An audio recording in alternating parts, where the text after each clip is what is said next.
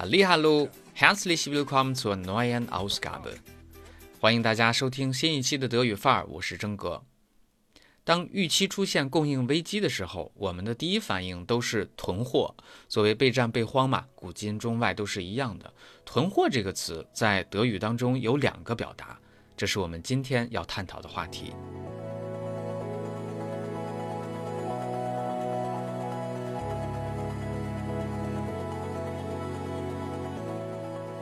首先是 einen Vorrat anlegen，einen Vorrat anlegen 表示囤货，但是并不能把 Vorrat 对应到货，啊，也不能把 anlegen 对应到囤字儿。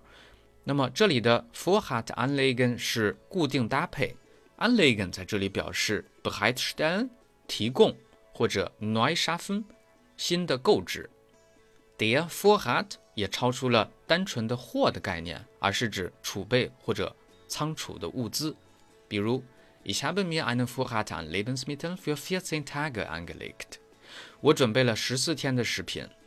Unser Vorrat an Lebensmitteln geht langsam zu Ende。我们囤的食物快吃完了。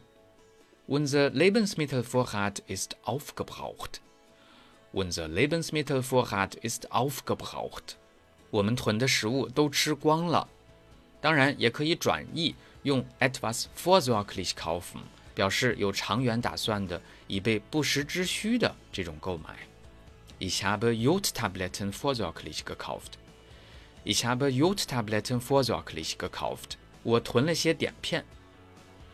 那么，当政府去动员老百姓储备物资的时候，就要用 Vorrat 的复数，因为这涉及到很多家庭的储备嘛。Die Bundesregierung ruft die Bürger auf, Vorräte für zwei Wochen anzulegen. Die Bundesregierung ruft die Bürger auf, Vorräte für zwei Wochen anzulegen. 联邦政府号召国民储备两周的物资。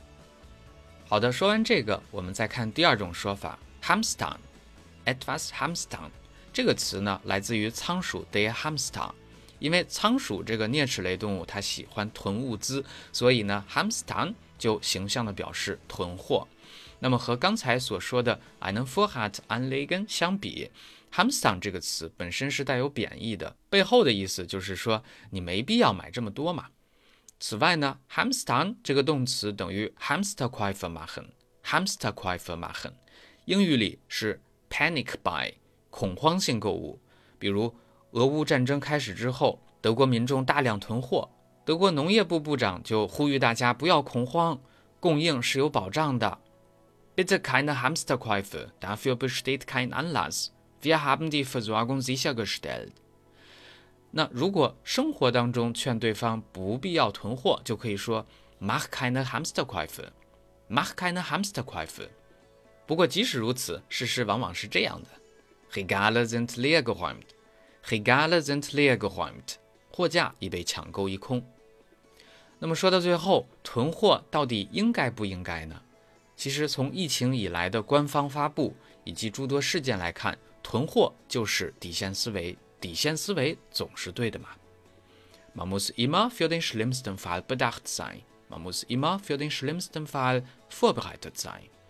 即使你所在的城市物资仍是有保障的，但是也有必要慢慢的囤起来了。Den Vorrat nach und nach anlegen.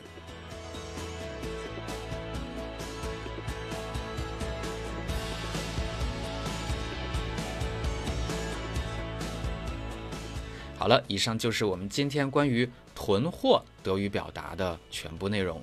感谢你的收听，欢迎关注微信公众号“德语范儿 V”，我是征哥，咱们下期见，Cheers。